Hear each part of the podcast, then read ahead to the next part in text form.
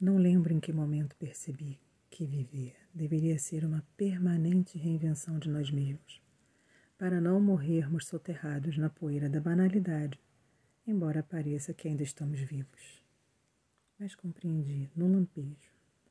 Então é isso. Então é assim.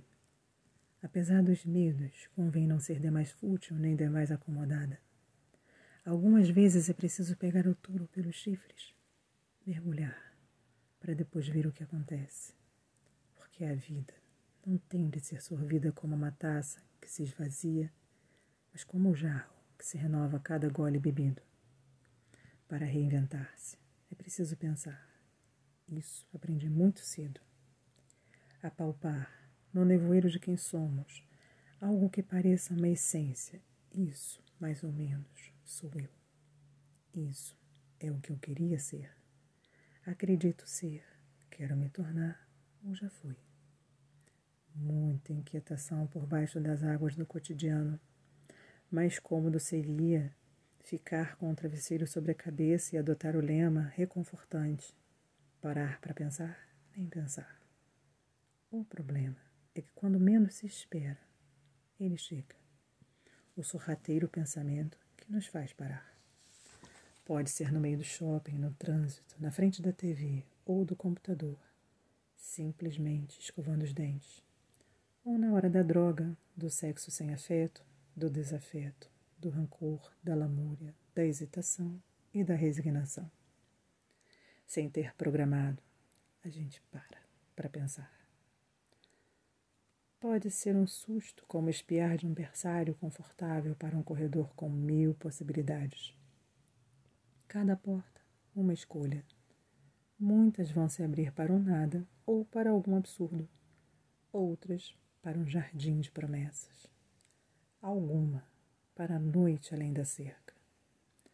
Hora de tirar os disfarces, aposentar as máscaras e reavaliar, reavaliar-se. Pensar pede audácia, pois refletir é transgredir a ordem do superficial que nos pressiona tanto. Somos demasiado frívolos, buscamos o atordoamento das mil distrações, corremos de um lado a outro, achando que somos grandes cumpridores de tarefas. Quando o primeiro dever seria de vez em quando parar e analisar quem a gente é, o que fazemos com a nossa vida, o tempo os amores. E com as obrigações também, é claro, pois não temos sempre cinco anos de idade, quando a prioridade absoluta é dormir abraçado a um urso de pelúcia e prosseguir, no sono, o sonho que, afinal, nessa idade, ainda é a vida. Mas pensar não é apenas a ameaça de enfrentar a alma no espelho, é sair para as varandas de si mesmo e olhar em torno e, quem sabe, finalmente, respirar. Compreender somos inquilinos de algo bem maior do que o nosso pequeno segredo individual. É o poderoso ciclo da existência.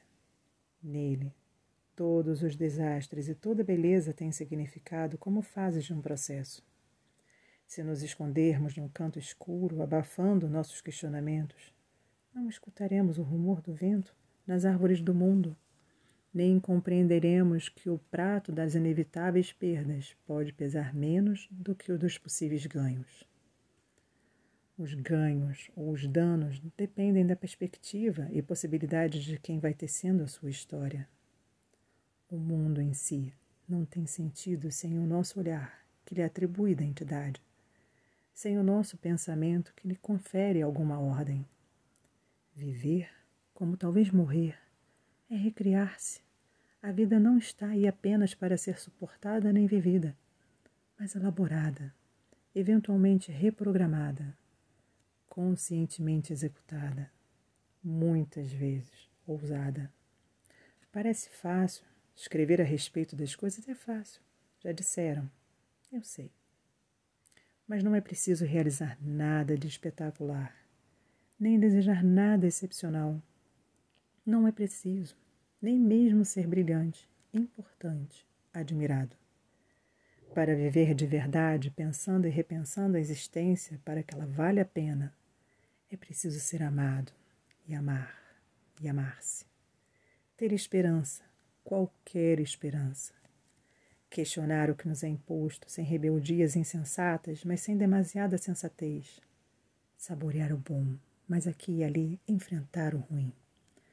Suportar sem se submeter, aceitar sem se humilhar, entregar-se sem renunciar a si mesmo e a possível dignidade.